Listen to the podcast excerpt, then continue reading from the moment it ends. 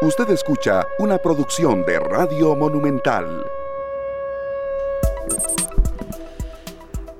Las 3 de la tarde con 8 minutos. Bienvenidos todos. Muchas gracias por estar con nosotros en una nueva edición de esta tarde, abriendo micrófonos. De verdad, eh, pidiéndole a la gente mucha paciencia, mucha tolerancia, mucha prudencia, porque la manera en que está lloviendo, eh, de verdad, es muy fuerte. Estamos acá Glenn Montero, César Salas, un servidor Esteban Arón Esparici, mi compañero Sergio Castro. Sergio, bienvenido y bueno, hacer este llamado a la gente. En septiembre esto pasa, sí, pero es que este año ya son de cifras más elocuentes. Ayer hablábamos con gente del Instituto Meteorológico Nacional. Este puede ser uno de los años más lluviosos desde que se tiene el registro por parte del Instituto Meteorológico Nacional. Entonces, este, bueno, a ir dando distintos enfoques, distintos consejos de manera, eh, a ver, diversa, porque si por lo menos hoy, donde yo estaba, eh, perdón, serio, no me extiendo mucho, en el centro de San José aproximadamente entre 1 y 45 y 2 y 15, era mejor no salir. Entonces, bueno, tener todo ese tipo de precauciones y, saber que esto va a seguir durante muchos días más. Bienvenidos. Buenas tardes, Esteban. Este, estaba yo muy cómodo después de tomar café sin mascarilla. Nosotros acá nos cuidamos muchísimo. Buenas tardes a Glenn y a todos los que nos acompañan en 93.5 FM de Radio Monumental, la radio de Costa Rica. Bueno, de verdad que los que estamos conduciendo tenemos que ser muy cautelosos a la hora de conducir. pues la visibilidad cambia completamente y la lluvia es, aunque no es un aguacero, ¿verdad? Eh, es constante. Sí. Entonces, a la distancia, incluso por la cantidad de agua que está cayendo, uno no ve a, larga distancia. es un consejo para los tanto los conductores como los peatones, Esteban. Claro, sí, sí, ciclistas, motociclistas, se van todos incluidos porque sí es bastante lo que está lloviendo y, bueno, las calles eh, se inundan, hay unas con, huecos que no se ve nada, entonces bueno, tener en cuenta todo ese tipo de recomendaciones que no están para nada de más. Calles, aceras, todas se ponen un poco resbalosas, así es que vamos con mucha tranquilidad, estamos en una semana muy importante para nosotros, ya vamos a celebrar nuestro Día de la Independencia, las calles están pues bien adornadas, muchas, muchas casas, muchos negocios con, con la decoración eh, que corresponde para esta época, Esteban. Sí, así es. Y nosotros aquí vamos a imprimirle mucha fuerza patriótica, tanto a hoy como a mañana. Ya vamos a ir prácticamente en cuestión de minutos con el recorrido de la antorcha de la independencia, que bueno, hoy estaba en Peñas Blancas, en estos momentos está en alguna parte de Guanacaste. Ya en cuestión de instantes, personal del Ministerio de Educación Pública nos va a dar un balance de cómo está el recorrido, eh, qué ha pasado a la vera del camino. Sí tenemos reportes de que está lloviendo muy fuerte en Guanacaste, pero eso no es ni excusa ni tampoco algo nuevo, serio, porque los aguaceros en Costa Rica en esta época de verdad siempre se han presentado. Sí, no, debe tomarnos por sorpresa realmente eh, transitar por cualquier parte del país y encontrarnos un lugar donde parece verano y unos minutos después un aguacero, una tormenta prácticamente. Sí, sí, sí, que no, que no cesa, ¿verdad? Sí. Bueno, muy bonita esta canción con la que arrancamos. Yo creo que hay que, como decía Polo yo, director de Noticias Monumental, ayer en, en su bloque acá en esta tarde, hay, que tratar de, imprimir un poco más el, sello patriótico. Y que también, serio, vea, está bien adornar banderas, llevar a los hijos a los desfiles, pero yo creo que también la patria, y ya vamos a hablar de la canción con la que arrancamos hoy, la patria se puede hacer de muchas maneras, eh, siendo responsables con nuestros trabajos, siendo puntuales, eh, dándole una mano al más necesitado, teniendo tolerancia en carretera, esas cosas de verdad también cuentan. Tenemos que aportar todos los días, sí. ¿verdad? Y acá de nuestros micrófonos de esta tarde hemos recomendado el tema del reciclaje, todo lo que hace que Costa Rica se convierta en un país mejor para vivir y que nosotros seamos ciudadanos con los que los vecinos quieran vivir también. Que eso es muy importante, Esteban. Claro, claro. Eso, es vital porque también dependemos mucho del turismo, todo eso va encadenado. Que por cierto, el viernes eh, tendremos un especial un poco de cómo está ese fin de semana largo para la gente que lo consulta. Eh, bueno, el feriado se traslada el próximo lunes y aquí tendremos un especial también el próximo viernes, a ver un poco cómo, cómo se está moviendo. Somos Costa Rica, Oriana Chacón. Oriana Chacón, cantautora. Tenemos varios cantantes muy importantes para nuestra patria y para la música nuestra, como Max Goldenberg, que es de una familia de músicos, es tío de de los hermanos eh, Jaime Gamboa y este de Malpaís. Eh, vamos a ver, Esteban ahorita me ayuda con eso. Tenemos también a Chino Espinosa desde los Estados Unidos y creo que vamos a, disfrutar de estas canciones que nos recuerdan lo importante que es haber nacido en esta patria. Importante y maravilloso. Sabemos que mucha gente a veces se le olvida que la paz y la tranquilidad en muchos aspectos que hemos tenido, hay que cuidarlo. Sí, sí, así es. Es parte del mensaje que queremos, que queremos dar. Y bueno, cuando son las 3 de la tarde con 13 minutos, ya vamos a contactar a, a la gente del Ministerio de Educación. Tal vez intentamos el contacto, Glenn, por favor porque sí nos habían dicho que ya las tres estaban con nosotros y vamos a dar eh, el, mensaje para todos ustedes. Son las 3 con 14 minutos. A las personas que están con nosotros en el Facebook Live, Canal 2 Costa Rica, el reporte de sintonía, se los agradecemos muchísimo. También qué parte de nuestro país están, si está o no lloviendo, si también, eh, eh, bueno, qué nos pueden comentar. bienvenida, de verdad, toda su toda su, todo su aporte y también recuerden que ustedes son parte de esta tarde. Hoy tendremos un programa de verdad muy, muy volcado al tema de la independencia. Bueno, aquí tenemos eh, Fidel Gamboa, era el nombre que se me iba, no sé, en un momento de, tanto se me fue el, nombre de Fidel Gamboa, de Mal País. De Mal País, sí. Sí, en una colaboración con su tío, eh, Max Goldenberg, los vamos a tener más adelante en este programa. Así es, las 3 con 14 minutos. Nos vamos a una pausa y al volver estaremos en Guanacaste con don Richard Navarro, quien es el eh, director del Comité de Fiestas Patrias del MEP, que nos va a atender precisamente en, eh, en carretera, un poco para que nos cuente cómo está el ambiente, qué les ha sucedido, también eh, si hay gente que está con ellos y bueno, un poco todo el itinerario en su llegada hasta Cartago. La pausa y venimos con más. Gracias por estar en esta tarde. Las 3 con 20 minutos, volvemos acá a esta tarde. Muchas gracias a las personas que nos están haciendo reporte de sintonía. Cap Dema nos dice, San Carlos llueve en la bajura y mucha oscuridad. Alejandro Quesada Guzmán, saludos desde Acerrí, serio, desde las 11 y 30 se rompió el cielo. Sí, don Alejandro, así, así es como lo he visto hoy. así estaba también San José, aquí se puso muy oscuro. Así como dice nuestro amigo desde San Carlos, que está oscuro, aquí está oscurísimo. También saludos a doña Alejandra Gutiérrez de Escazú, que dice que quiere compartir el programa en Facebook, en Escazú Positivo. Claro, muchas gracias a doña Alejandra y, bueno, un honor que lo haga más bien. Son las 3 de la tarde con 20 minutos, nos vamos con don Richard Navarro, quien es el eh, director de la Comisión de Fiestas Patrias del Ministerio de Educación Pública. Don Richard, de verdad, muchas gracias por estar con nosotros, gracias a Glenn por el contacto también. ¿En qué parte de Guanacaste se encuentra usted? Ha salido la gente a recibir la antorcha de la independencia, 201 años de vida independiente, y aunque sabemos que está lloviendo, eso no debe apagar ningún fuego patrio que, bueno, que se enciende en todos nosotros y que también la pandemia la había tal vez un poco frenado.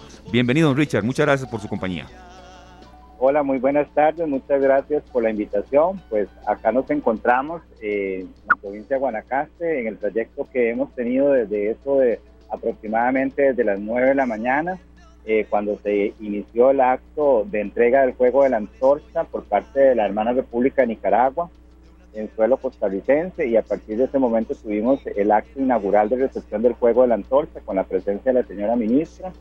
Y bueno, disfrutamos en ese momento de, todo lo que implica esta actividad conmemorativa tan significativa para todos los costarricenses y nos llena de muchísima alegría pues tener este año la posibilidad de compartir este espacio de manera presencial después de dos años en donde fue difícil por la situación de la pandemia eh, abocarnos a actividades del todo presenciales. Entonces aquí nos encontramos, de ahí nos trasladamos eh, después a la tumba de Marcelino García Flamenco en la Cruz de Guanacaste y en este momento el trayecto viene sobre carretera camino a Liberia hacia el Parque Central o frente a la plazoleta de la Iglesia Liberia donde a las 5 y 30 de la tarde aproximadamente estaremos llegando por allá a Liberia.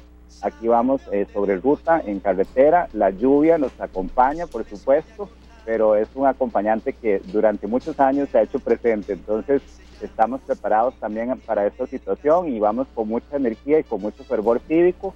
Y la lluvia no ha sido obstáculo para que las veredas de las calles se llenen de gente y nos acompañen en todo este valioso proceso. Claro, don Richard, ¿cuál ha sido esa reacción de la gente que está por ahí? Porque después de estos dos años en los que no pudimos celebrar de esta manera, tiene que haber mucha felicidad. Por supuesto, ha sido eh, bastante importante la presencia de la gente. Eh, cuando vamos eh, con el trayecto del juego, encontramos a la gente en las veredas de las calles, muchas organizadas con sus comidas y sus cosas ahí para para deleitarse en el paso y transitar del juego, pero también gente con banderas, con esa alegría y, esa emoción de ver pasar el juego de la antorcha.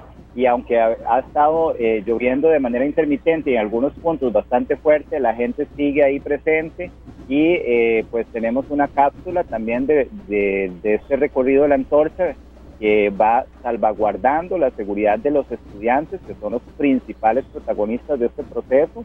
Entonces, eh, tenemos la, la, presencia de fuerza pública, policía de tránsito, bomberos de Costa Rica, Cruz Roja, en fin, hay todo un despliegue de otros entes externos al Ministerio de Educación Pública que han estado eh, presentes en este proceso, vigilando la seguridad de todos los asistentes y salvaguardando precisamente eh, que no se, vaya a prestar a esas aglomeraciones que a veces pueden ocasionar alguna situación. Entonces, de momento todo ha fluido eh, con normalidad y la alegría ha sido el principal motivo de esta, de esta mañana en todas las actividades ejecutadas hasta el momento. Claro, don Richard, a esta hora 3.25, ¿dónde está usted en estos momentos? ¿Por dónde va la antorcha? Bueno, la antorcha en este momento, eh, ya les voy a dar el dato, donde se encuentra eh, en este momento la antorcha está precisamente en eh, el parque, bueno, ya pasó ahorita hace unos escasos minutos por el Parque Nacional Santa Rosa, ahí toma el fuego y, e ingresan al parque conservacionista y estudiantes adultos del CONET fueron los que tuvieron este, en este caso la, participación y la eh, carrera continúa hacia la entrada de Quebrada Grande. En este momento más o menos estamos dirigiéndonos a ese punto en Quebrada Grande y de ahí rumbo hasta Liberia Centro. Bueno, qué maravilla, ¿verdad? Porque vemos a mucha gente de diferentes edades involucrada. Este, los niños, para muchos niños están en primeros años de, la escuela, no habían vivido esta fiesta siendo parte de alguna institución. ¿Cómo están ellos? Me imagino que sumándose cada vez más, Esteban, porque todavía tenemos el día de mañana con los faroles y esto debe ser para usted, don Richard, algo muy emocionante. Sí. Por supuesto, eh, para nosotros es sumamente eh, importante la presencia y la participación de la comunidad estudiantil porque precisamente estas actividades son ellos los principales protagonistas.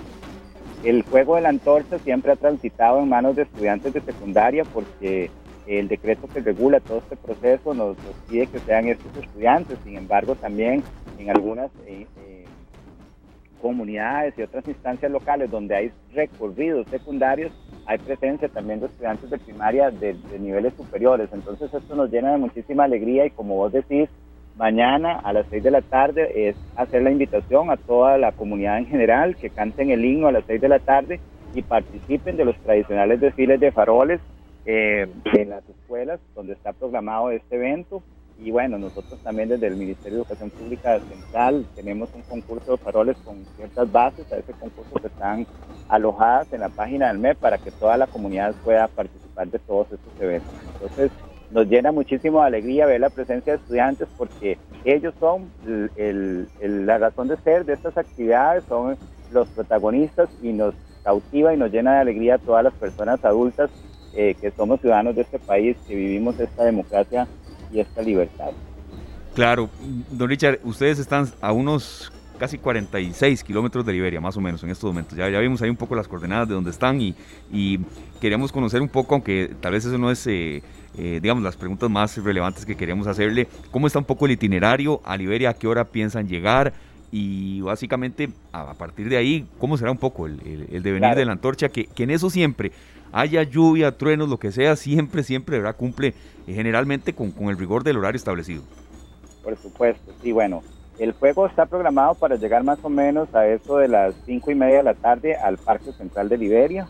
Podría ser que venimos con un tiempo un poco, son tiempos estimados, como ustedes saben, esto puede, eh, son tiempos que nosotros hemos medido en el transcurso de la historia, pero eh, podrían verse afectados por algunas situaciones en carretera o bien podría ser que lleguen unos minutos antes, ¿verdad? Eso es, muy variable, pero la intención es que a eso de las 5 y 30 de la tarde esté llegando a Liberia para nosotros este, proceder con el acto, un pequeño acto cívico protocolario de 30 minutos en el Parque Central, bueno, en la plazoleta frente a la iglesia, porque el parque está ahorita con algunas reparaciones, y posteriormente a eso de las 18 eh, horas estaría eh, el juego eh, saliendo, arribando desde ese punto, después de, que se haga esto, hasta el Parque Central de Bagaces, donde tendríamos otro acto de unos 10 minutos y la intención es estar por allá alrededor de en Bagaces a eso de las 8 y 15 de la, de la noche, por ahí, y luego estaríamos eh, llegando a eso de las 21 horas y 40 minutos al río Tenorio. y ya ahí cambiaríamos de sector y estaríamos pasando a Cañas. En Cañas pues vamos a tener ahí también el paso de la antorcha en Río Tenorio, en la llegada a Cañas, en el parque, alrededor de las eh, casi 23 horas. Eh, recuerden que el fuego va a estar transitando toda la noche y madrugada, entonces hay distintos puntos y escenarios donde va a estar el fuego, algunos eh, tienen pasos importantes y recordarle también a todas las, personas que nos escuchan que este es el recorrido primario, pero que por supuesto también de estos puntos salen otras antorchas secundarias a otros destinos y comunidades eh, a otros puntos del país. Aquí la intención es que el fuego vaya iluminando todo el país a lo largo y ancho del territorio. Entonces, eh, bueno, ahí estaríamos transitando hasta llegar luego eh, ya al otro, al más o menos al al, sector 3, que ya corresponde a la regional de Punta Arenas. Entonces ahí en Punta Arenas, después de que ya pasó por Cañas, Limonal y el puente Río Lagarde y todos estos sectores, estaríamos llegando a un tercer espacio que es en Punta Arenas. Ahí en Punta Arenas vamos a estar ubicados en, en el Río Lagarto a eso de las 2 de la mañana, más o menos por el puente del río Barranca a eso de las 4 y 15 de la mañana. Luego estaríamos en el Parque Central eh, de Esparza a eso de las 5 eh, y 30 de la mañana. Ahí tendríamos un acto de 10 minutos también y luego sigue su trayecto por eh, el Parque de Esparza, sale de ahí hasta la Escuela Carlos Mario Jiménez, donde sería como a eso de las 7 de la mañana, que ya estaríamos por ahí, 6 y media, 7 de la mañana, este, básicamente. Entonces ahí hay otras antorchas secundarias que salen del Roble de Punta Arenas hasta Garavito, Parrita, Quepos, en fin, ¿verdad? O sea, aquí es un es un itinerario bastante amplio, pero para hacer como un recuento, básicamente después de ahí estaríamos llegando a Occidente, de Occidente eh, pasaríamos también eh, con ciertos puntos en el Parque Central, eh, en San Ramón y en Palmares, con actos también de 10 minutos, lo mismo en, en, Naranjo, y luego estaríamos pasando por Sarchí a eso de las 11 y 10 de la mañana, más o menos aproximadamente, hasta llegar a la provincia de Alajuela y ya en Alajuela, pues desde el Parque de Sarchí hasta Grecia estaríamos a eso del mediodía, más o menos, alrededor de, del mediodía para seguir transitando este, hasta el Parque eh, de Juan Santa María en la provincia de Alajuela. Ahí habrá un acto de 15 minutos a eso de las 2 y 20 de la tarde, por ahí, para seguir su trayecto eh, por Río Segundo de Alajuela a eso de las 3 de la tarde y pasar a un nuevo sector que ya es Heredia y en Heredia,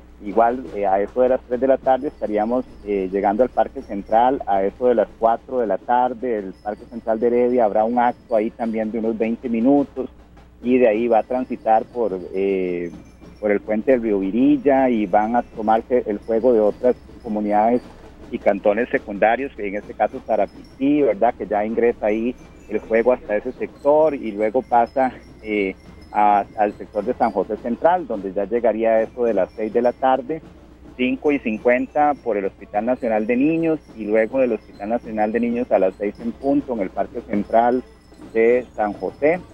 Y de ahí su trayecto por toda la, parte de la capital, Curridabad y demás sectores desamparados con trayectos secundarios y otros puntos de la capital hasta llegar, su llegada a las 8 de la noche el 14 de septiembre en la provincia de Cartago, donde será recibido por autoridades del gobierno central este juego y ahí finalizaríamos eh, precisamente con ese trayecto de la llegada del juego primario.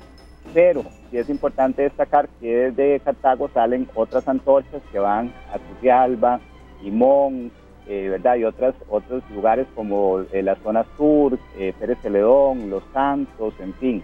La intención es que el juego transite todo el territorio nacional con otros eh, recorridos secundarios que tenemos programados eh, bajo este enfoque presencial. Claro, este don Richard, debe ser muy emocionante para quien porta la antorcha, ¿verdad? Y debe haber alguno que no quiere soltarla después, porque me imagino que en estos recorridos se van llenando de fervor patrio y, y, aún más de orgullo y la misma ansiedad, ¿verdad? Como cada cuanto en un recorrido como estos que tienen hoy, hay un relevo de, de quien porta la antorcha.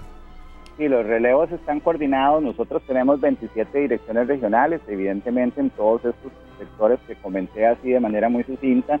Eh, cada dirección regional organiza la selección de estos estudiantes. Son estudiantes que han sido destacados de alguna manera eh, por la región, porque han, sido eh, seleccionados no solo por su rendimiento académico, sino por su trascendencia en el desarrollo de habilidades, en el campo deportivo o alguna situación donde hayan ellos destacados son los estudiantes que se seleccionan y los relevos están de acuerdo con la cantidad de estudiantes que cada dirección regional define. Entonces, eh, son relevos cortos en realidad con la intención de poder, eh, primero, garantizar que el estudiante lo, concluya con, éxito, ¿verdad? Sin, agobiar o exagerar con, lo que implica aquí la, también la situación física de cada estudiante y su preparación física. Entonces son relevos cortos de algunos, eh, no sé, 200 metros, cada 200 metros hace un cambio o inclusive algunos podrían ser mayores, eso dependiendo de las condiciones físicas y el conocimiento que se tenga de esa condición física de los estudiantes. Por eso esto es una tarea que define cada dirección regional.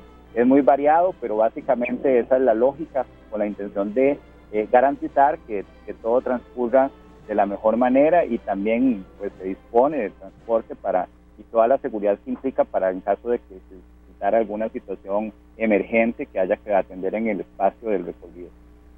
Claro, don Richard, eh, queremos consultarle también ya eh, un poco más allá de las actividades, con su experiencia como representante del Ministerio de Educación, ¿Cómo podemos hacer patria los ciudadanos desde nuestras trincheras, desde nuestros trabajos, desde estudiantes, padres, tíos, hermanos? Eh, es un poco, de verdad, el, sentido del, programa que tenemos eh, eh, acá en esta tarde, tanto hoy como mañana, el próximo 15 de septiembre también, y por supuesto queríamos una opinión suya en ese sentido. Por supuesto, bueno, este año el lema que hemos acuñado para todo el festejo patrio es el fuego de la patria nos invita a hacer luz y por supuesto esa, esa invitación es un llamado a todas las personas eh, costarricenses y a todos los que habitamos en este suelo y este territorio y en esta patria, a precisamente, como vos decías, desde nuestras trincheras y desde nuestro actuar, este, generar precisamente esos espacios de reflexión donde cada quien haga lo que le corresponde hacer para eh, precisamente hacer crecer a nuestro país y poder en este caso, eh, digamos, demostrar lo que es el ser costarricense con valores, una persona eh, consciente de que sus eh, actuaciones y su forma de operar en todos los campos tiene un impacto en los otros y en la sociedad como tal. Entonces es ese llamado a que cada uno eh, vivamos esta, con mucha alegría estas fiestas patrias, pero también que seamos conscientes de que lo que hacemos cada uno de nosotros refleja y, aquí, influye en el sentido de las otras personas y lo que esto podría este, mejorar o cambiar en la misma sociedad. Entonces estamos llamados todos a hacer esa luz, esa luz que, precisamente nos permite un cambio social eh, y a través de una transformación con la permanencia de valores y demás acciones. Don Richard, muchas gracias. Yo creo que cuando nosotros eh, vemos esta fecha, se va acercando el 14, uno está pensando, ¿a dónde me irá a agarrar? Pues nosotros salimos a las 5 del programa, ¿a dónde me, agarra, me, agarrará el, himno nacional, verdad? Sí, claro. Eh, qué importante es todo esto para hacer patria. Ya por dicha, según las noticias buenas que hemos recibido, el próximo año sí vamos a poder celebrar los desfiles el propio 15 de septiembre y, y eso nos genera aún una mayor satisfacción, don Richard. Sí, bueno, eh, este año yo el otro día comentaba con otro medio de comunicación que me hizo esta misma pregunta con respecto a lo del feriado y la, el discute, ¿verdad? Que a veces este, el hecho de que esté en otro momento pues cambia radicalmente el que mucha gente tenga que elaborar el día 15 y no participar de las actividades conmemorativas. Yo el, el llamado que hago a esto es que no podemos tampoco eh, únicamente reducir el festejo patrio a un 15 de septiembre que por supuesto es una fecha histórica importante y bueno, la intención es que para el próximo año, como vos decís, esta situación se mejore y podamos disfrutar el feriado el propio día. Pero eh, el, el, festejo patrio va más allá de la fecha del 15, todo un mes. Nosotros hemos organizado eh, un documento que se llama Unidad Didáctica del Mes de la Patria para los centros educativos, precisamente donde las, las escuelas y colegios y el personal docente y administrativo de esos centros tienen una serie de actividades propuestas para todo el mes, con la intención de que el disfrute y el festejo sea durante todo el mes patrio y no solamente el 15 de septiembre.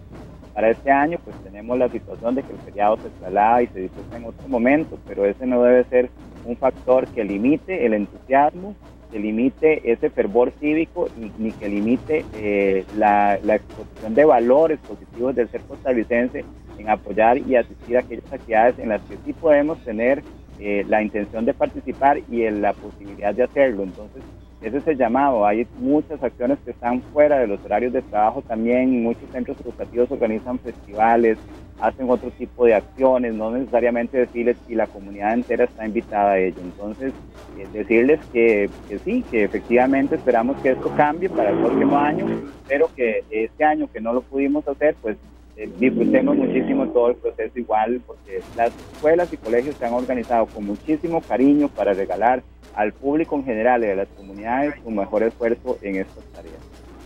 Perfecto, don Richard, de verdad, le agradecemos mucho. Eh, le pedimos 10 minutos y llevamos ya casi 25, pero creo que de verdad era, era necesario escuchar por dónde va la antorcha y bueno, sobre todo este llamado que usted hace.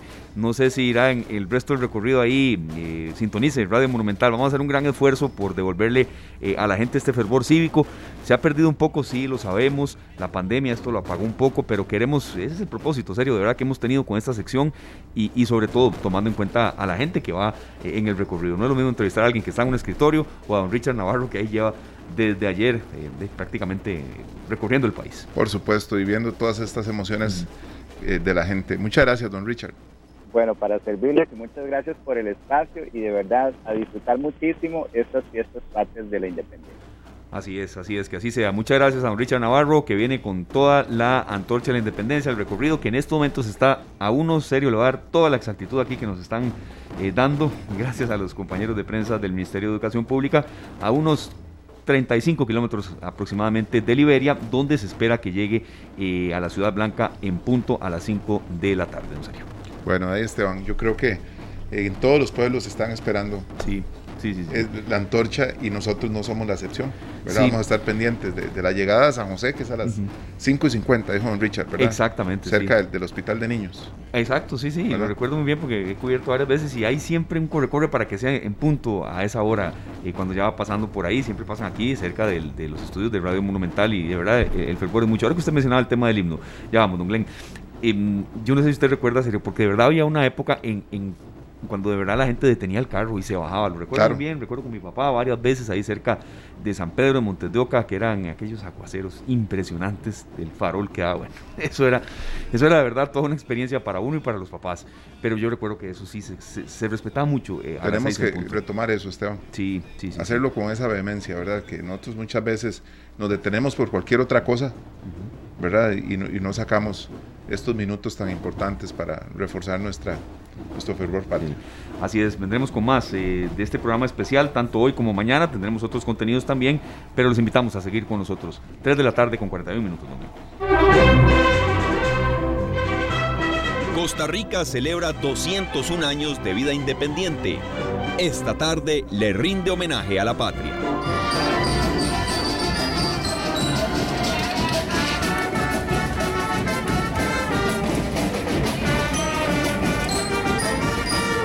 Monumental. ¿Saben de dónde vengo yo? Pues yo les voy a contar de una tierra chiquitita. Bueno, vamos con Max Goldenberg, esta canción de Luis Alzaguán, un gran cantautor costarricense. Y bueno, nosotros seguimos celebrando con mi tierra. Ya regresamos. 3 de la tarde con 49 minutos. Gracias a todos por continuar hoy martes 13. Don Sergio y Polo yo allá con nosotros. Ya aquello de martes 13, de que era de mala suerte, buena suerte. Eh, no, no, viene que todavía. Todavía yo escuchaba gente en eso. Porque es, algunos para algunos es buena suerte, para otros mala. Depende un poco de las culturas. Es que nosotros eh, realmente somos muy aguisoteros, ¿verdad? Pero bueno, ni, ni, el martes 13 es malo, ni el gato negro. No, no eso también es parte de, de cómo uno lo quiera lo quiera ver. Por ejemplo, don Polo Ulloa, bienvenido. En las culturas de Grecia y algunos países de cultura hispana como España, Cuba, Uruguay, Argentina y Chile, el martes 13 es un día de mala suerte, pero hay otros para los que es un día de buena suerte y ahora lo vamos a decir. Bueno, es interesante. Muy buenas tardes. Buenas tardes. Compañeros. Es interesante porque yo tenía eh, más concepto de que el día de la mala suerte era el viernes 13, que surge a raíz de, eh, de el día que el Papa ordenó la extinción y captura de toda la orden de los templarios. De ahí viene esa idea de, y estamos hablando de la Edad Media, ¿verdad? Esa idea de, eh, de que existe el viernes 13 como el día de la mala suerte. Eh, fue una operación que para ese entonces era una operación eh, pocas veces vista porque todos los soldados afines al Papa llegaron a, la- a los, a los territorios ocupados por los templarios y lograron capturarlos al mismo, al mismo tiempo. No hubo forma de que se comunicaran. Bueno, de ahí nace la idea del viernes 13, pero del martes 13 es, es algo nuevo para mí, por, por ejemplo. eh, y hay- culturas que sí lo deben de tener, por supuesto, porque por lo menos lo que yo me acuerdo eh, también de los cuentos de, de mi tía Panchita, eh, que era lunes, martes y miércoles 3, jueves, viernes y sábado 6, que eran lo que cantaban las brujas. Bueno, Sí, sí, sí. Y salió el domingo la- 7. La, la creencia, sí. Hay, hay una, hay una lectura que, que hoy estaba escuchando un poco en la mañana, ¿por qué martes 13? ¿Por qué en unas culturas es de buena suerte? ¿Por qué en otras no? Que en la fe cristiana el 13 es el capítulo del libro del Apocalipsis que corresponde al anticristo y a la bestia. Y, y que entonces el 13 también queda mal en la última cena, 12 apóstoles y Jesús. Eh, y entonces el número 13 sería Judas, quien traicionó a Jesús, que es parte un poco de, de, de dónde viene esto. Parte de todas nuestras eh, costumbres e ideas que sí, es- están, eh, son valiosas, todas son valiosas, siempre es valioso. Bueno, entremos en, En materia. sí. en materia. Yo no soy un, un gran conocedor de, de, ciertas, de ciertas cosas como el martes 13. bueno, les cuento que hace muy pocos minutos, y esto es una situación que se está, que está nos está preocupando, el Ministerio de Salud confirmó eh, que un hombre de 30 años es el cuarto caso de la viruela del mono en Costa Rica. Eh, se trata de un hombre costarricense de 30 años quien realizó un viaje al extranjero y regresó la semana pasada. Este hombre presentó síntomas como fiebre y, eh, dolores en algunas partes del cuerpo y no se encuentra hospitalizado, pero se le emitió la orden sanitaria respectiva. Se considera que este es un caso importado, así que tenemos ya eh, un caso, un nuevo caso confirmado de viruela del mono, en este caso un eh, caso confirmado por parte del Ministerio de Salud. Eh, llama muchísimo la atención porque se nos manteníamos con tres casos prácticamente y no se ha dicho más sobre si estos casos evolucionaron o lo que se sabe es que por lo menos están bien de salud, no han, no han tenido algún otro problema, sencillamente han estado en eh, bajo orden sanitaria y no se propagó más hasta este momento que se confirma este nuevo caso importado, que sería el cuarto caso completamente confirmado por parte de las autoridades del Ministerio de Salud. Creo porque sin, sin alarmar a la gente ni, ni demás, sería bueno de nuevo escuchar a virólogos o a especialistas que, que aquí nos han a- a- acompañado varias veces, veterinarios incluso. En Panamá eso no está tan tranquilo como acá, ¿verdad? eh, Para nada. Ya en Panamá se había Pero- confirmado hace unas, una semana, semana y media, que había transmisión comunitaria. Exacto. Entonces, que eso quiere decir que sí, que sí hubo eh, transmisión de estos casos Sí. considerados como importados, allá considerarlo como caso autóctono y transmisión comunitaria, bueno, ya es otra, son otros, son otros términos que eh, indicaban que había un poquito de masificación. Sin embargo, Costa Rica ha estado muy, muy eh, aislada. aislado Exacto, al lado. y eh, uno o está aislado o la información no está fluyendo de forma adecuada. Esas son las dos, las dos posibilidades. Sí, es cierto. Porque también hay que, hay que, hay- lo tenemos que decir así, eh, desde que no se tienen o desde el hackeo no se tienen to- todos los datos Sí. No, de algunas de las Y es que yo recuerdo muy bien que cuando, cuando esto empezó, cuando ya llegó el primer caso confirmado en Costa Rica, que no se iba a aplicar vacuna, pero se recalcó mucha, muchas veces la expresión de momento, que esto podría cambiar. Entonces, sin crear alarma, repetimos, ya hay muchos virus, mucho problema de salud, como para que tengamos otro, pero bueno, que en guerra avisada no muera soldado. Bueno, otro, otra información, y esta es una información en desarrollo, los fuertes aguaceros de esta tarde, que no nos han dado tregua, eh, sí han provocado la movilización de eh, cuerpos de, eh, de, rescate y de emergencia a algunos lugares. Eh, hace escasos minutos el cuerpo de bomberos contabilizó la atención de seis incidentes provocados por las fuertes lluvias ubicados en San Rafael, en San Josecito de San Rafael de Heredia, en Los Ángeles de San Rafael de Heredia, en Guayabal de Heredia, donde se tuvo que rescatar a varias personas de un deslizamiento, inundaciones en el sector de San Miguel de Naranjo, en Alajuela, un deslizamiento en San Roque de Grecia y un rescate de personas en Palmitos de Naranjo, en Alajuela. Así que eh, también se hubo una atención de emergencia en el sector de Salitrillos de Acerrí. Así que eh, fue fuerte la, lluvia que cayó sobre la mayor parte del Valle Central y sobre el país. Así que mm, es de cuidado, eh, y eh, estar pendientes, estar alertas, porque si las fuertes lluvias continuarán, eso lo hemos estado insistiendo, van a seguir, y estamos eh, viendo ya algunas situaciones en donde los suelos saturados están provocando este tipo de alertas que deben atender los cuerpos de socorro. En, otras noticias les cuento que los, los empresarios están urgiendo a los diputados a aprobar eh, los eurobonos, el proyecto de eurobonos, y también el de jornadas extraordinarias o las jornadas 4.3. Ellos están pidiendo a los diputados que eh, integren ya eh, las comisiones necesarias para poder establecer cómo van a quedar los proyectos y cuáles van a ser las, ya los proyectos finales para que sean votados lo antes posible en el Congreso, pero están urgiendo a que esos dos, proyectos en particular estén, eh, estén, sean un poco acelerados, tengan un poquito más de, atención por parte de los diputados, que también se están enfrascando en otra discusión que se dio a raíz de, una, de un comentario que hizo el presidente de la República, don Rodrigo Chávez, que indicaba sobre la cantidad de votos necesarios para ver el asunto de la venta del Banco de Costa Rica. Según el presidente Chávez, se necesita solo mayoría simple, 29 votos, eh, de todos los diputados para acceder o para precisamente eh, permitir, autorizar la venta del Banco de Costa Rica.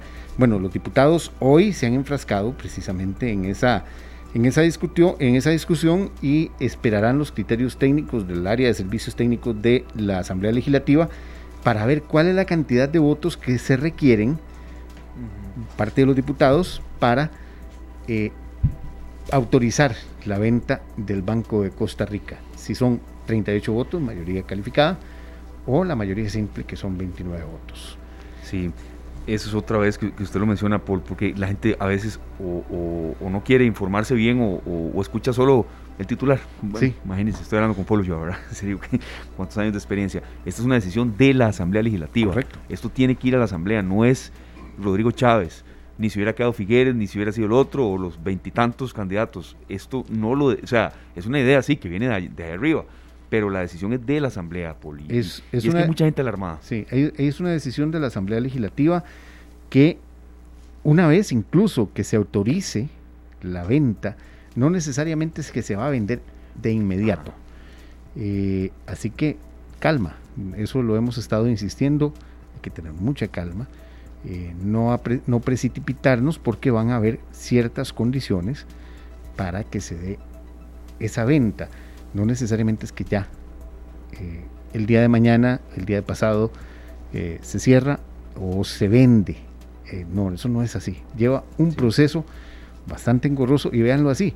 El primer proceso es establecer cuántos votos se necesitan para hacerlo. Claro. Y ya después entrarán, eh, bueno, que los diputados quieren incluir alguna, alguna moción, eh, que quieren incluir alguna otra cosa, y ahí va. Usted se imagina nada más ya cuando, cuando eso se empieza a discutir, el uso de la palabra de los diputados sobre ese tema. Bueno, imagínense. Imagínense lo extenso que sería. O sea, eso eh, no es algo que sea de la noche a la mañana. Y recalco, alguna gente cree que, que será una decisión exclusiva del presidente. No, no es así. Eso tiene que ir a la Asamblea Legislativa. Y lo digo porque hay gente que lo consulta a uno, ¿verdad? Y, y- y entendemos la gente que tiene de su, su patrimonio en el Banco de Costa Rica. Bueno, aún, aún aprobándose la venta, no quiere decir que se concrete tampoco, Bueno, esa es otra. ¿verdad? Habría que ver si, si hay algún ente nacional o internacional interesado. Y yo, eh, en ese sentido, bueno, hay que esperar también una, un, un asesoramiento que casi siempre es externo, que es el que definiría cuáles son las pautas a seguir si se da la venta o no y cuál es la mejor oferta. O sea, eso no es que voy y levanto la mano y yo digo, quiero comprar el banco. No, tampoco es así. Eh, tiene que ser una oferta mm, en firme, una oferta seria, eh, una postulación eh, que conlleva además otro montón de, de- de situaciones. Así que tengan, tengamos calma todos Sí. y esto todavía no se está haciendo. Perfecto. Hay otro, otro tema que sí nos llama mucho la atención y es que el Ministerio de Vivienda y Asentamientos Humanos aprobó un ajuste en los alquileres de vivienda eh, para que llegue al 10.44, esto debido a la inflación. ¿Esto qué quiere decir? Si usted le está venciendo en estos momentos el contrato de alquiler de su casa, de su apartamento, del lugar donde usted vive o eh, el, lugar- el local comercial que alquila, eh, bueno, es posible que su, eh, que su arrendatario le pida o le aplique un aumento, un aumento que debe ser de hasta un 10.44%. No puede exceder de esa, de esa cifra. Eh, ¿Por qué? Bueno, recordemos que según la ley que ha permitido o que regula el asunto de los alquileres, si la inflación excede el 10%, el Ministerio de Vivienda puede hacer eh, ajustes extraordinarios para compensar un poco esos, esos incrementos en la inflación. El último ajuste se había dado en julio, se vuelve a hacer ahora en este mes de septiembre y pasamos de 10.05 a 10.44%. Si usted ya tiene contrato, el contrato se cumple a menos que en el contrato haya una cláusula que diga que es eh, parte de que se toma este, este porcentaje que dicta el Ministerio de Vivienda como parte del pago. Pero si hay una cláusula donde dice, no, eh, eh, usted va a pagar esto hasta tal día, se tiene que respetar y esperar que cuando renueve el contrato, tal vez las condiciones económicas estén un poquito mejor. Pero si se le está venciendo el contrato, lo que están recomendando los expertos es que llegue a un bonito diálogo, A un buen negocio con él. a un buen negocio ¿verdad? con el dueño y eh, establezca una tarifa, un punto medio o un acercamiento o algo. O sea, eh, hablando se entiende la gente, es mejor un, un buen, una buena hablada que un mal pleito. Sí, Qué bueno está. tiene- sí, claro, tiene que haber un buen, un buen negocio Un buen negocio. en ambas, en ambas, en ambas direcciones, perdón. Exactamente, exacto. Yo un No, día negocio de una manera tan mejor no lo digas tan- porque No, no, pero muy buena, muy buena, porque a veces eh, la señora con la que yo, a quien alquilaba yo la casa, eh, me tenía mucha confianza y llegó a, a discutir un aumento conmigo y logramos llegar a un acuerdo que, que nos benefició a los dos. A mí porque no me aumentó y ella porque me tuvo ocho años viviendo ahí. Bueno, Entonces eh. creo que uno eh, también la continuidad le permite negociar. Sí, sí, sí. a, a un buen entendimiento. Sí. Una buena hablada, Sergio, no hubo pleito. Así, hablando, Bueno, hablando en totalmente tipo. Me defendí como un gato patas para arriba. Te vamos a llevar a negociar otras cosas. Claro, Sí, ¿verdad? sí. Bueno, Cuenten conmigo. ah, pues te buscaremos cuando venga el fondo. Claro que sí. Bueno,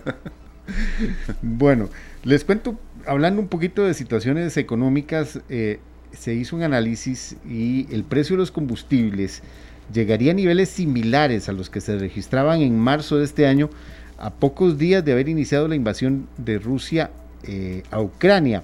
Si se aprueba el actual, el- la solicitud de esta solicitud que hizo Recope la semana pasada.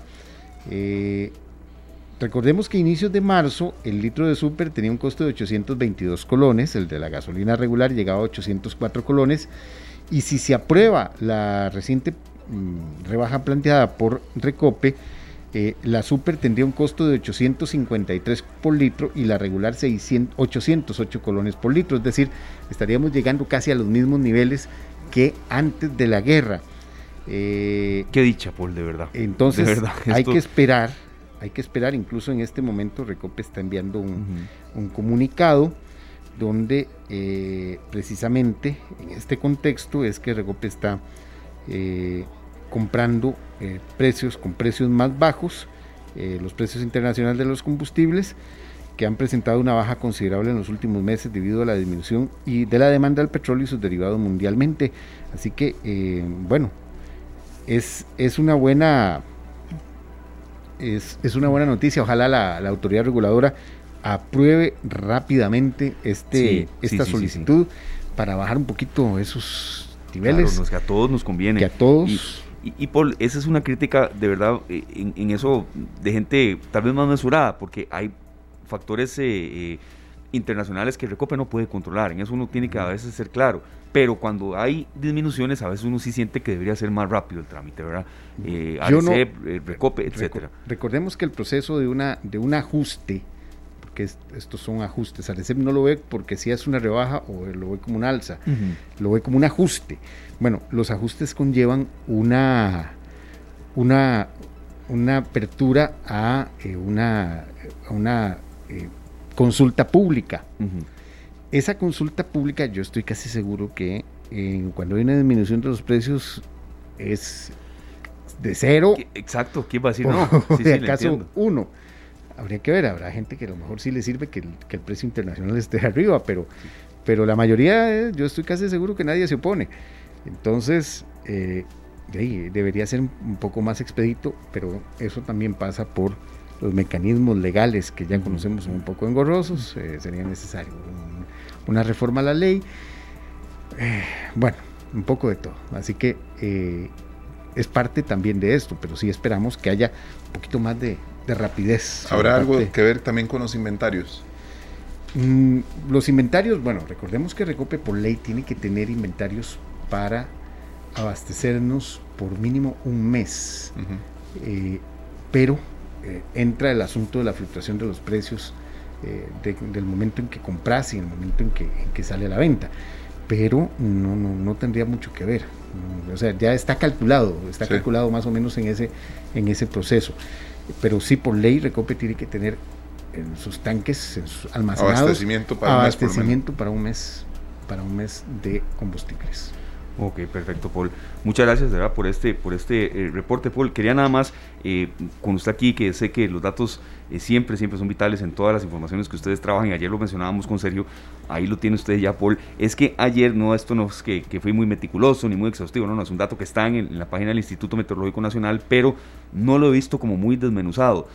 lo que ha llovido este año ha sido histórico, es decir, según el registro del Instituto Meteorológico Nacional, eh, lo que ha llovido solo ha sido superado por los registros del año de 1944. Esto es un dato que maneja el Instituto Meteorológico Nacional y eh, lo miden en litros por metro cuadrado. Entonces, em, de verdad que estar alertas. Falta mucho. Eh, no quiero ser muy insistente en esto. Falta la parte más dura. Exacto, Seri. No vamos a estar todos los días llamando al Instituto Meteorológico Nacional, ¿no? Podemos buscar distintos ángulos. Ayer nos recomendaron el Colegio de Geólogos, por ejemplo, pero está documentado. Es decir, puede ser el año más lluvioso de la historia. No lo estoy diciendo yo, lo está diciendo el meteorológico. Sí, eh, eh, estoy viendo en este dato, bueno, en una temporada normal lluviosa llueve cerca de 1780 milímetros por metro cúbico y ya estamos en 1528 milímetros por metro cúbico. Claro, realmente no, hemos llegado ni al 14 de mm, septiembre, ¿verdad? Exactamente, no hemos llegado, em, falta todavía la parte más fuerte de esta época que es septiembre, octubre que es muy lluvioso también una gran parte de noviembre. Y la temporada de eh, ciclones también está activa en, el, Atlántico. Así que, mm, bueno, podríamos estar al, frente a uno de los años más lluviosos, ¿sí? No tal, tal vez no lleguemos a los niveles de 1944, como dice la publicación del meteorológico, pero sí, estaremos muy, muy cerca. Sí, sí, sí, Así que... A tenerlo en cuenta, sí. No solo es tenerlo en cuenta, es también tener precaución porque... Tiene razón, tenerlo en cuenta y actuar. Y actuar. Si uno no lo tiene en cuenta, no, no, hace nada, eh, Sigue saliendo a la calle a la una de la tarde, un sábado, cuando mm. es terrible. Mm. yo sé que tiene, yo sé que la gente mira, bueno, pero tengo que salir, este, tengo que ir a trabajar, tengo que ir a hacer compras, bueno, pero uno puede tal vez moldear el horario un poco. Bueno, o vigilar, eh, por ejemplo, que las canoas estén limpias, que los caños estén limpios, todo eso para que por lo menos que si llueve duro, que si llueve duro, bueno, eh, no haya inundaciones, eh, las aguas estén bien canalizadas, evitar todo eso. Si tenemos un paredón, porque hay muchas casas en nuestro país que están construidas a la par de paredones pequeños o grandes, cualquiera que sea, bueno, estar vigilantes, vigilantes de cómo se comporta. Eh, hay muchas casas nuestras que están muy cerca de los ríos. Bueno, eso de conocer el comportamiento del río es muy importante también para...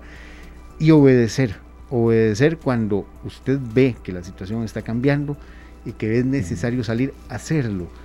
Hay que hacerlo, hay que hacer, hay que hacer caso, porque hay mucha gente que, que en una inundación mm, sencillamente se, niega a hacerlo, se niega a salir y es, y es peor después. Bueno, vimos ayer la casa esta en, en Virricito, en Paraíso de Cartago.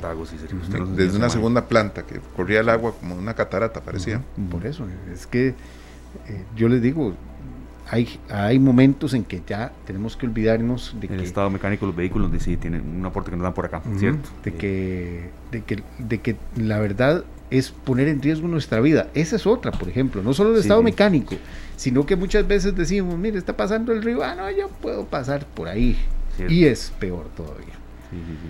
No es, no es, querer alarmar ni, ni, que la gente se quede en casa, ¿no? Esa frase uno la dice ahora y no, ya no, la escuchamos mucho tiempo y no queremos mucho eso pero sí tener precaución porque lo que está lloviendo de verdad es, es bastante y ojo que se viene el fin de semana largo, que aquí también daremos un impulso al turismo, eh, Poli, serio, que la gente vaya, que se reactive esto más, pero con todas las precauciones del caso. Siempre, ¿verdad? Así es. Paul, ustedes van hoy, ya nos dijeron por acá, de 7 a 7 y 30. Así es, vamos de 7 a 7 y 30. Eh, un resumencito, porque hoy hay fútbol. Así es, juega la liga contra la Alianza. hay filas. contra la Alianza.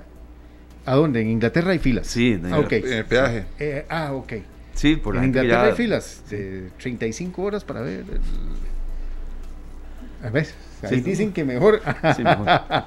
Vamos ganando la serie, Glenn, pero bueno. Bueno, sí, van, van ganando. Sí, no, la, tiene razón, Glenn. Las filas son los peajes de la gente que ya, eh, en serio, que ya va de vuelta a la vuelta, que venía de trabajar. Vamos a ver. No, no, esperemos que la liga saque el resultado. Sí, tiene la serie a favor por un gol. Es lo mínimo que tiene que hacer la liga. Y como dice Glenn, entonces nada más recapitular que es de 7 a 7 y 30 la tercera emisión y a las 7 y 30 arranca la transmisión deportiva. Muchas gracias, Paul. Y bueno, sé toda la programación que tienen ustedes. Mañana 14 y 15 es un día de mucha labor informativa en Noticias Monumental en, Día de Independencia. Esperamos eh, llevar un poquito de, de, esa, de ese fervor cívico que debemos tener, eh, mm, porque es necesario.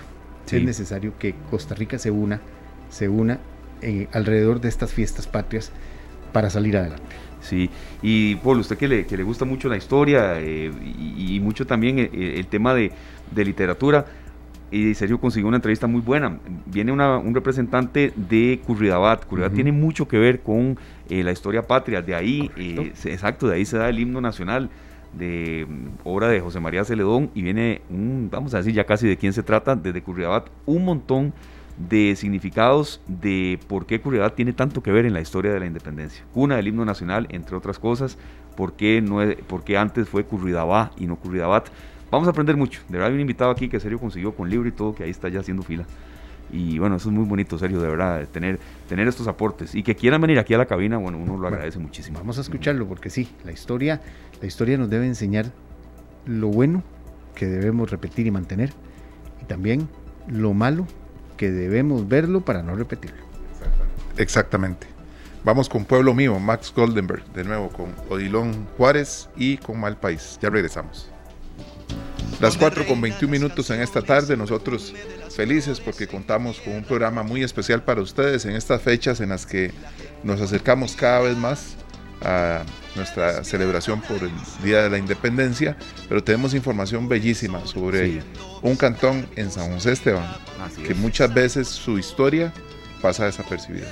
Claro, y de verdad, bueno, el agradecimiento a usted, serio, por haber tenido aquí en cabina a don Fabio Muñoz Campos, él es periodista, fue productor del programa de Pueblo en Pueblo de Canal 13, El Cinar, durante mucho tiempo y además fue ganador del premio Joaquín García Monge a la divulgación cultural y eh, este tipo de, comunicadores de verdad hay que rescatar y destacar.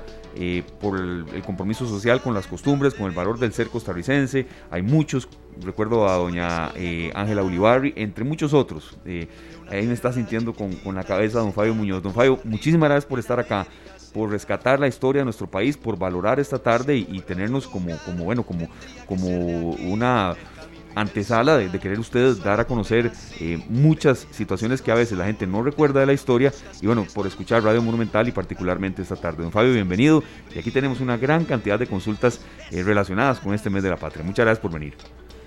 Muy buenas tardes a ustedes y a la, los Radio Escucha. Muy orgulloso, muy contento de estar en este programa tan prestigioso y que todas las tardes con su amenidad y con la información que nos nos alegra la tarde y nos, nos ayuda también a conocer también de nuestra de nuestro país, de nuestra sociedad. No, no, y no crea que, era serio, no se va a ir, son las 4 de 23, no crea que no se va a ir sin, su café, ya viene casi bajando, ¿verdad? Bueno. Parte indisoluble de esta tarde. Aunque, aunque don Fabio dice que el café, tal vez este, a estas horas, no le cae tan bien, pero sí lo tiene presente no, se me abre más de la, eh, lengua. Hablo más de la cuenta. Está bien. Don Fabio, usted es vecino de Curridabat, centro ahí, muy cerca del, propio eh, parque de Curridabat, y queremos conversar con usted un poco sobre qué relación tiene Curridabat con la historia eh, nacional, con la independencia, y yo creo que particularmente vamos a, empezar hablando del tema del himno nacional. Curridabat es cuna del himno nacional. ¿Por qué? un poco más allá de que sí, lo escribió José María Villo. Bien, entre muchos eh, aspectos que hacen que Corea tenga un, sitial muy importante en la historia nacional, eh, tenemos que sumarle el orgullo de que efectivamente se ha dado una declaración en la municipalidad de Corea de ahora el 30 de agosto, donde se dice, se asegura y se sostiene que Corea es la cuna del himno nacional. ¿Por qué lo decimos? Porque fue ahí donde José María Celedón, Villo Celedón, escribió la letra. Fue ahí donde también él se emocionó, se inspiró para escribir esa letra patria que todo el mundo canta con mucha felicidad y con mucho espíritu, especialmente eh, en este mes de, septiembre que estamos recordando nuestra independencia de España. Don Fabio, este, en ese momento se dio por primera vez un canto del himno que no fue un canto oficial, pero los alumnos de la escuela, usted nos puede contar cómo fue ese momento en el que se canta por primera vez el himno de Costa Rica sin que haya sido un acto oficial. Sí, en 1964 doña Estercita Venegas de Celedón, la esposa, llegó a nuestra escuela Juan Santa María, que también lleva el nombre de un héroe nacional, y sabiendo que éramos niños, contó, dio su testimonio de cómo se escribió el himno, pero a su manera, o sea, éramos niños y lo contó. Entonces ella dice que efectivamente eh, José María Celedón, entonces en aquel tiempo, entre 1903, viajaba a caballo de Curiosa a San José por esa calle que une Zapote con Curiosa. Y una tarde eh, que él venía, eh, algo, le inspiró, sacó un papelillo, escribió un par de trofas y llegó muy alegre y le dijo a, doña Estercita, Esther, ella estaba cocinando, Esther, Esther, ya tengo el himno, ya tengo el himno. Y se emocionaron mucho. Villos de no estaba de acuerdo con la letra anterior. Recordemos que, la actual letra es la tercera. Pero había uno, una de un señor, eh, ahorita me acuerdo, no me acuerdo, ahorita por ahí, lo tenía, este, hizo un, himno con una letra que no, reflejaba la realidad del costarricense, con términos muy complicados, muy larga y, y había que memorizarlo. Entonces Villo tenía esa inquietud de que había que cambiar el himno. Entonces es cuando se le presenta la oportunidad de un concurso para escribir la letra del himno. Entonces él escribe, la, pone a concursar con, un seudónimo y decía doña Estercita que cuando le dieron el veredicto que él había sido el ganador, entonces este, la, la cantaron ahí, pero también días después un maestro eh, amigo de la Juan Santa María, la escribió en un pizarrón para que los niños la cantaran. Entonces se, cantó en Curioa por primera vez, aunque no de manera oficial. Y luego la Filarmónica Municipal, digámoslo en esos términos, hizo una serenata o le echó una serenata a, a Estercita con, con la música, porque no, Pero entonces ellos le hicieron pasar a los músicos y ahí en su casa, ella en el piano, porque era una excelente pianista, empezaron a, a hacer concordancia entre la, entre la música y, y la letra y, y fue una noche, me imagino yo, esplendorosa. Claro. Y, y todo eso lo contaba ella, ¿verdad? Ese piano ahora está en el Museo Nacional como, como una reliquia y como, como un testimonio de que ahí en esa, con esas teclas empezamos a, con, esta, con esta letra y con esta música del himno nacional. Sí, vea, serio, nos escuchan en, de- en Curridabat, bueno, no, no en- desde Curridabat propiamente, pero sí vecinos de ahí. Ustedes están apenas eh, casi que saliendo de la celebración del campeonato, el 93 aniversario. Eh, don Fabio, sí, eh, el 21 de agosto de 1929, acaba de estar de fiesta Curridabat. Sí, Per- señor. Perdón, Esteban, don Alejandro Quesada Guzmán nos dice que en el Parque España, eh, donde está la placa, fue donde se cantó de manera oficial por primera vez el Ah, himno. ve. Sí, eh, por eso nosotros hacemos la aclaración que por primera vez se canta el himno, aunque no oficial.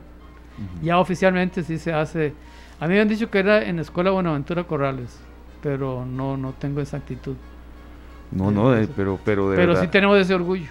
Sí, sí, sí, claro, ¿no? Y, y, y de verdad, eh, estos temas le atraen a la gente. Tal vez un poco eh, retrotrayendo la historia de Curridabat, de dónde viene el término, sí, eso eh, lo aprende uno en estudios sociales y lo recuerda que viene de, bueno, de, eh, temas indígenas, eh, proviene de una palabra indígena, pero usted está mucho más capacitado que nosotros para recordar los orígenes de Curridabat y después vamos a ir hilando más en su relación con la independencia.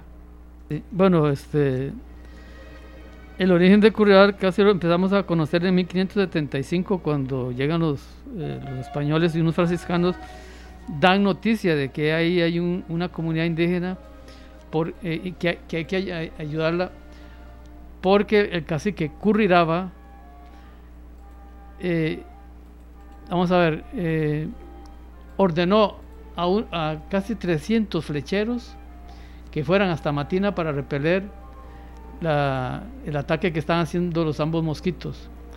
Entonces, eh, se dan cuenta de esto por medio de una carta que le mandan al, al rey de España y dicen que, que a ese pueblo hay que, hay que ayudarlo. Entonces, con una, con una parroquia, en 1575 empezamos ya a hablar de, de un pueblo que lleva el nombre de Curiraba. Y luego el, el cacique Curiraba, que le da nombre a este pueblo, se hace muy amigo de Juan Vázquez de Coronado. Y es una amistad tan, tan, eh, tan extraordinaria que en su momento el cacique se hace llamar Juan Curiraba. Se pone el nombre de, Juan Vázquez de Coronado. Pero eh, eh, eh, junto con, con Nicoya y Yacerrí es uno de los pueblos más, más antiguos de, nuestro país. Y su origen es, Huetar.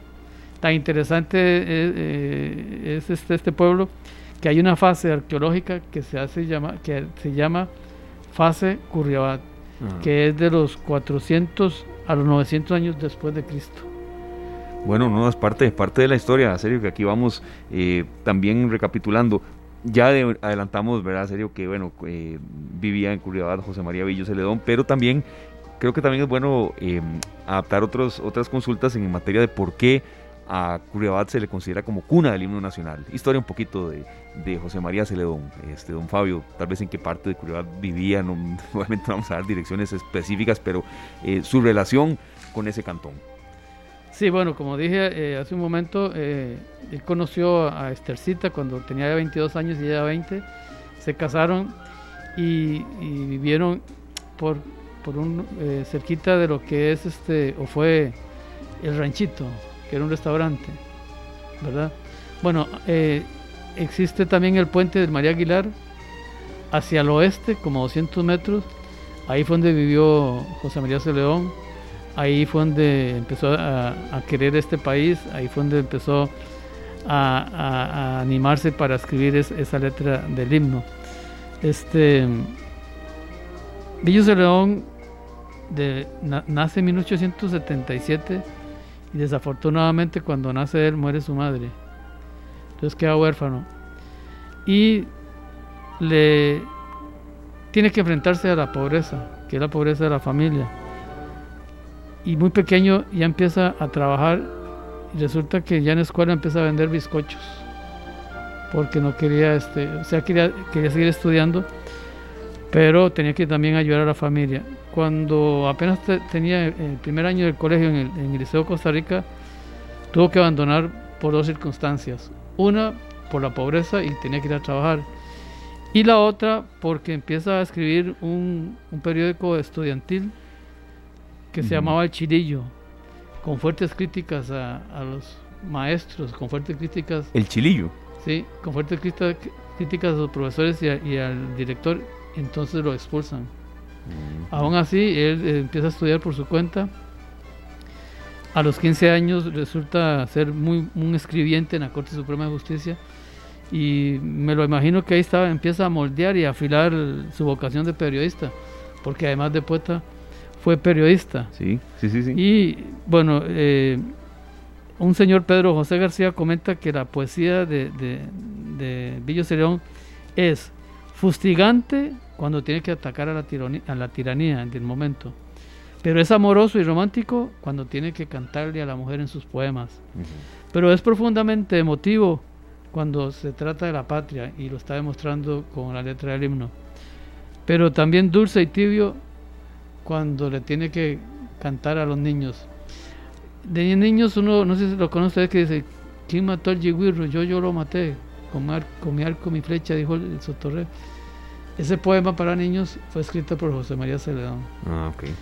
Se cuenta que era un excelente padre y un amoroso abuelo. ¿Verdad? le dedicaba poemas a los, a los chiquillos y siempre estaba atento a, a, a... Entonces, esa familia era que vive en Curriabat. Sí. Esa familia era que, ¿cómo se llama? También inspira a, a Bombillo, por supuesto que lo inspira el, el abriego sencillo, del cual se habla eh, en el himno. Y también, claro, no, no es exclusivo el paisaje de, de, de Curiosidad para, para cantarle también a la naturaleza. Pero por ahí pasa el río María Aguilar y se, se dice que ellos, que, ah, que, esta pareja se sentaba a ver pasar, a ver pasar las aguas del río, las cristalinas aguas del río eh, María Aguilar y escuchar, me imagino que eh, cantar las aves y, y, saborear esas mañanas y esas, esos atardeceres de, de Curriabat, que era la, la, Costa Rica de aquel tiempo. ¿no? Ahí sí. nos, perdón, Esteban, hay claro, unos datos sí. interesantes, ¿verdad? De Don Villo cuando está escribiendo la letra que él es, le canta al trabajo y a la paz, no le claro. canta a la guerra. Sí, sí, sí. Es cierto eso, este, don Fabio, le canta al trabajo, a la paz y así reza el himno, eh, que todos cantamos, eh, que esperemos que se cante con, con, mucho más ahínco a partir de mañana. Sí, este, no todo era color de rosa para, para el, el autor de la letra del himno nacional. Hubo mucha oposición porque ellos esperaban una letra guerrerista, claro. una letra que, sí. que, exaltara los ánimos y que somos esto y que no y como usted lo acaba de mencionar él le canta al trabajo y a la paz y está explícito en, en, en los versos. De, de, de, este, de, esta letra del himno nacional y, y lejos muy lejos precisamente de, ese ánimo guerrerista verdad entonces ahí lo, lo retrata en cuerpo y alma eh, al, al, poeta, ¿verdad? Que, no, que no era usual. Y hacía 30 años, un poquito más, veníamos saliendo de la guerra de 1857 y los ánimos estaban fuertes con respecto a, a, la, a la, campaña de 1856-57. Claro. ¿verdad? Entonces la gente estaba esperando, me imagino, una, una letra de esa, de esa categoría, con, con esas características, pero no Sí. Lo que yo fue externar fue su espiritualidad y su amor a la, a la, patria y a la bandera, porque eh, aunque la bandera es un símbolo, también está incluido en, el, en este otro símbolo que, que, es, que es el himno. Se le hizo un cambio, ¿verdad? Porque originalmente decía Costa Rica, tu hermosa bandera, y don Antonio Zambrana eh, sugiere el cambio, noble patria, tu hermosa bandera. Así como el manto azul de tu cielo se cambió por el bajo el límpido azul de tu cielo. Esos dos cambios que fueron muy importantes. Don Antonio Zambrana se dio cuenta. Ahí nada más se activaron. Exactamente. Don Antonio Zambrana se dio cuenta que el inicio era parecido al himno de, de, de, de Guatemala. Entonces, Guatemala, el himno de Guatemala empieza Guatemala y ahí sigue la estrofa. Uh -huh. Entonces, este, eh, Zambrana dijo, hagámoslo en cambio y eh, humildemente este, José María Celedón aceptó. Entonces, sí, exactamente, Costa Rica, tu hermosa bandera, en lugar de, de digo, noble patria, tu hermosa bandera, en lugar de Costa Rica, tu hermosa bandera. Sí, también de destacar, don Fabio, perdón, en serio, que eh, cuando él, él eh, compuso eh, para la música, tenía 27 años, Era demasiado joven y es el himno, ah, se canta desde 1903 con, con su letra. Este, volviendo al asunto de que no era guerrerista, pero sí está explícito que si ocurriera algo que pretenda mancharnos, que pretenda esclavizarnos, entonces aparece la estrofa, cuando alguno pretenda su gloria manchar, verás a tu pueblo valiente viril, la tosca herramienta en armas trocar. O sea, ahí está, que no vamos a ser tampoco, mm, no vamos a defender nuestra patria, por, por- porque sí, ¿verdad? O sea, dicho de otra manera, y de una manera poética, sí, hay que estar preparado para, para la usurpación, para el deseo eh, de, de- de la esclavitud de, de un pueblo como es Costa Rica. Sí, sí, sí, así es. Eh, vea, nos queda un corte comercial. Vamos a seguir hablando de serio con don Fabio Muñoz, que está mm, acá con nosotros, a quien le agradecemos muchísimo. Eh, y también a la gente que nos ha seguido dando retroalimentación. Ya vamos a la pausa, Glenn.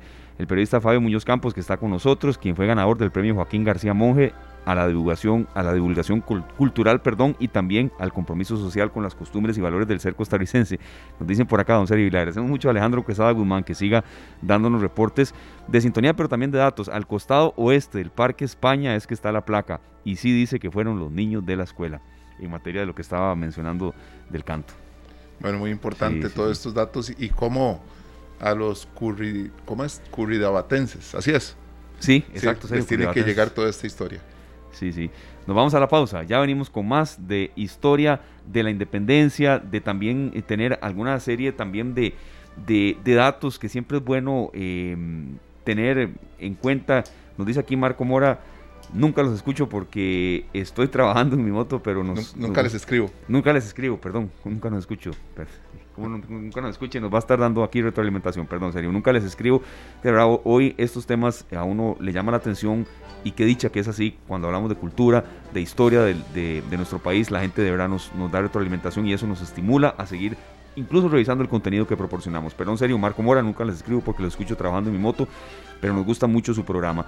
Gracias Marco y es nuestro compromiso. Nada más tenga cuidado si nos va escuchando en moto, ¿verdad? pero sabemos que ojalá sea en alguna pausa en su ajetreo diario. Gracias a Marco, serio. Claro que sí, vamos al corte comercial y ya regresamos.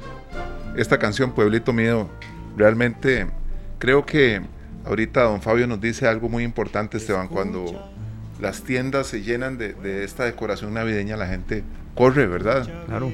Sería muy bonito también que corramos, como dice don Fabio, a decorar nuestras casas y con esa misma felicidad y con este mismo amor que le ponemos al arbolito, ¿verdad? Para que se vea muy bonito en la Navidad, decorar la casa para el Día de la Independencia y otras fechas especiales. Así es, estamos conversando con don Fabio Muñoz Campos, un enamorado de Curridabat y de la historia patria. Creo que hay que eh, escudriñar más sobre el tema del himno y de José María Villo Celedón. ¿no? Hay muchas curiosidades que nos va a comentar sí. ahorita don Fabio porque sí hay cosas muy interesantes. Bien, entre esas curiosidades del himno, eh, se sabe que fue publicado por primera vez en el periódico El Noticiero. Ujú. Tiene 101 palabras y como se dijo hace un momento, se cantó por primera vez, y, pero no en forma oficial, en la escuela de Juan Santa María cuando un, maestro escribe la letra en una pizarra eh, que fue escrita para concursar y el premio que se le dio a José María Celedón fue de 500 colones, que creo que después lo obsequió. Claro, le llegó muy tarde después, no se lo dieron tan, te- tan temprano, ¿verdad? Sí, ese fue el premio que tuvo. Y eh, repetimos, esto lo, lo compuso a una edad muy joven, 27 años Ah, tenía 27 José María años. Celedón. Así es que después también eh, tuvo mucha, mucha participación en temas de eh, reivindicación, de luchas sociales y después en, en- en materia incluso eh, de que le valió hasta detenciones, eh, don Fabio. Sí, claro. Fue, fue un, no sé si revolucionario la palabra, no sé. Sí, sí fue un revolucionario. Pero, ah, bueno, sí, pero siempre Pero- era muy vehemente en las pero, luchas sociales. pero sus armas fueron el verbo, Exacto. la palabra. Él además de escritor fue también contabilista, eh, excelente agricultor y administró fincas que él tuvo y fincas ajenas. También trabajó en la botica francesa y trabajó en el Hospital San Juan de Dios y fue diputado entre el 1920 y 1924. Se sabe que el sueldo que él se ganó se lo, se lo donaba o se lo donó siempre a la escuela Julio Alán. ¿Verdad? Y él participó, participó también eh, con, con su espíritu civilista en apoyo a la iniciativa de que en este país se aboliera el, el ejército. Ajá. ¿verdad? Y también fue director del Banco Nacional de Seguros, fue auditorio en la Municipalidad de San José y bueno, luego este, se va a vivir a Punta Arenas donde sus últimos tiempos los pasa ahí en Esparza. A él le, le dieron un golpe muy fuerte con, con la culata de un, de un rifle y lo, lo fue fregando y fregando hasta que le- tuvo un síncope de cardíaco y lo lleva a- al fallecimiento. Esa fue la causa de su muerte. Sí. Ok, perfecto. Bueno, yo creo que también en estos minutos finales, serio, podemos aprovechar de tener aquí a alguien que es sinónimo de la historia de Curriabat. ¿Sabía usted, serio, que en Curriabat eh, ha sido cuna también de residencia de muchos presidentes de la República? El día de hoy, exactamente también, ¿verdad? También, don Rodrigo Entre Chávez. los presidentes residentes en Curriabat está don Rodrigo Chávez. Sí, así es. ¿Qué nos puede comentar de eso, don Fabio? Sí, bueno, en, en grado menor o grado mayor, ahí vivió Jo- José Figueres, don Pepe, José María Figueres, también don Guillermo Solís. Don em, Guillermo, sí. Y ahora, ah bueno, Rafael Calderón. Y ahora don Rodrigo Chávez, o sea que ha sido... Y hay otro dato también curioso de, de- de ese lugar especial que tiene Curriada Historia, es que en, eh, en los comicios de 1990, cuatro de los ocho eh, candidatos a la presidencia vivían en Curriada. Estaba el mismo, este, ¿cómo se llama? Eh, Rafael Calderón, eh, Isaac Felipe Azofeifa, eh, Daniel Camacho y Carlos Manuel Castillo. Muy interesante. Sí. Sí, Perdón, Esteban, Claro, un- claro, un serio. dato aquí eh, que me pareció muy interesante es que el 15 de septiembre de 1903 se canta el, el himno eh, a través de, de un coro especial, 2.000 niños. Qué en bien. 1903, 2.000 no- niños cantan el himno nacional en ese primer 15 de septiembre con esta letra, que la misma, pues se le da la declaratoria de letra oficial, se le otorga 46 años después. Qué bonito, qué bonito, de verdad. ¿Cómo se da hoy actualmente? Ya, ya, ya en, este, en este cierre de la entrevista, de verdad agradecidos muchísimo con que usted esté aquí en Radio Monumental, don Fabio Muñoz Campos, periodista quien ganó premios eh, por toda su difusión cultural en materia de comunicación, actualmente en Curridabat, porque sabemos que es de mucho fervor, eh, de mucha participación infantil, como decía Sergio también. ¿Cómo se vive actualmente en el 2020, 2021, 2022? Bueno, lo importante es que se está cosechando lo que nosotros como padres y abuelos sembramos en la niñez. O sea, si nosotros lo celebramos con, con mucho fervor, eso también se lo hemos trasladado a, nuestros niños, a nuestros nietos. Y efectivamente en Curiosidad hay mucha escuela, mucho colegio, y entonces el 15 de septiembre de veras que es una fiesta. Como fue fiesta grande también, cuando Curiosidad se da cuenta que somos independientes en 1821, porque dicen que lo celebraron a lo grande. ¿Por qué? Porque estaba muy cerca de Cartago. Además, Curriaba también había contribuido con un delegado para discutir la lo de la independencia, ¿verdad? Después Curriaba tiene, tiene que decidirse si, si se va, si se queda con, con la independencia ya nuestra o si se va por Iturbide, que también este, querían eh, pues, que, que Costa Rica se sumara a su imperio, o también Colombia, que estaba pretendiendo también que, que, que, ¿cómo se llama? que Costa Rica fuera, fuera ¿cómo se llama?, de, de, de- de- de este imperio. Entonces los curiabatenses tuvieron que tomar partido, ¿verdad? Como también, otro dato, como también tomaron partido cuando Braulio Carrillo decidió que la capital dejaba de ser en Cartago y la pasa a, a Tibás.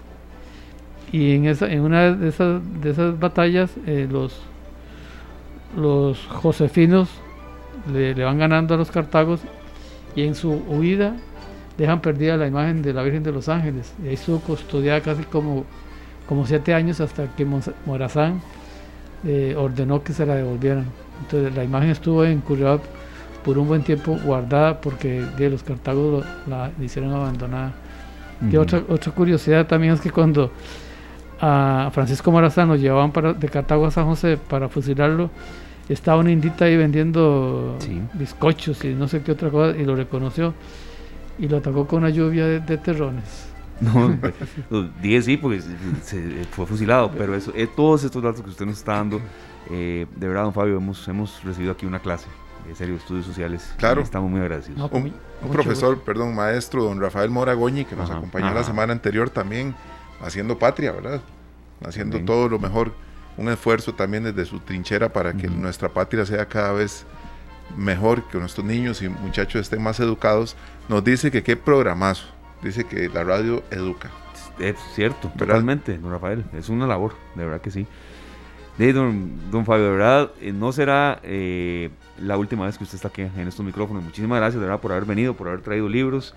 Este me lo voy a dejar, no mentira. No, no, no, no, no, los libros Pero, se perdón, podrán prestar, pero no tomar se, así. usted se refirió al libro en algún momento. Eh, vea, nos quedó mucho material, sí. Villo Celedón, ese famoso desconocido, porque, de perdón. Villa la de Bandas Brenes, sí, Porque eh, eh, hay que excusar a Vinger que iba a venir claro. y tuvo un problema ahí familiar con, con un, ni- un muchacho que está en la clínica. Pero yo pienso que ella puede venir aquí y aportarnos más, porque el título ya lo dice todo, dice Ujú. José María León, ese famoso desconocido. Sí, Entonces ella logra con su libro dar, dar a conocer más la personalidad, la obra y todo de, de, de Villo. Entonces sería Sí, interesante claro. en algún momento. No, pero si a usted le parece, don Serio, estamos 13 de septiembre. Esta sección estará todo el mes de septiembre, ah, pues, después del 15. Lo hemos hecho en los dos años y resto que tiene esta tarde. Cada septiembre nos extendemos todo el mes. Ahí cursamos la invitación a Doña Vinge, la verdad, Serio, ¿le Sí, parece? claro que para sí, claro para que el sí. 16, 17, 18. Ahí, vamos, ahí lo vamos a agendar, pero en serio. Este, don Fabio, muchas gracias. Yo tenía una última consulta. ¿Usted cree que estos temas de historia le van interesando un poco más a la gente? Eh, o, a veces es eh, simplemente un esfuerzo que ustedes hacen y ojalá que me diga que sí. Pero ¿cómo, cómo lo valora eh, ya en los últimos minutos, don Fabio? Cuesta mucho, ¿verdad? En los Ujú. niños sí es fácil moldearle la imagen, la mente con este tipo de temas. Los muchachos ya andan en otras cosas. Y la gente mayor sí está deseosa y agradece cuando uno eh, toca estos temas. ¿Por qué? Porque ya no hay nada que los distraiga y más bien este tipo de, de- de material lo, lo, lo toma como, como una esponja. Ujú. Pero de la cultura hay que llevarla poquito a poco. Sí, es ¿verdad? cierto. Sí, sí. Poquito a poco. Y como nos dijo Rafael ahí, la radio tiene esta misión y Monumental siempre ha sido así. O sea, Claro que sí. Muchas gracias, don Fabio. de no, sí. el agradecido soy yo y, y, este, ojalá que este programa dure por mucho tiempo. Muchísimas gracias. Muchas gracias, de verdad. Es, es- Mucho es- gusto. lo vivimos mucho, lo queremos mucho y, y de verdad es nuestra, nuestra misión. Villa la de Bandas Brenes, don Fabio estará aquí en esta tarde. Ahí nos contactamos con ella. En Claro que serio, sí. de verdad ha sido un programa muy, muy constructivo el de hoy. Muchas gracias, Esteban. Teñido de azul, de blanco y de rojo. Bueno, Totalmente. sí, don José Luis Martínez Falla nos dice, voy manejando y que va súper entretenido. Muchas gracias, don José Luis. Nosotros nos vamos a despedir con eh, una música muy alegre de, de un costarricense que dejó nuestra patria, se fue a vivir a Estados Unidos y allá grabó un mosaico, se llama Mosaico Tico. Entre eso está La Guardia Morada y otros temas más. Con esto despedimos esta tarde, ya viene pelando el ojo. Muchas gracias a don Fabio y nos vemos mañana, Esteban, por acá. Nos encontramos a las 3 de la tarde en esta tarde. Así Gracias. es, feliz Gracias, tarde. Glenn. Muchas gracias a Glenn también por todo el aporte. Que la pasen muy bien. Este programa fue una producción de Radio Monumental.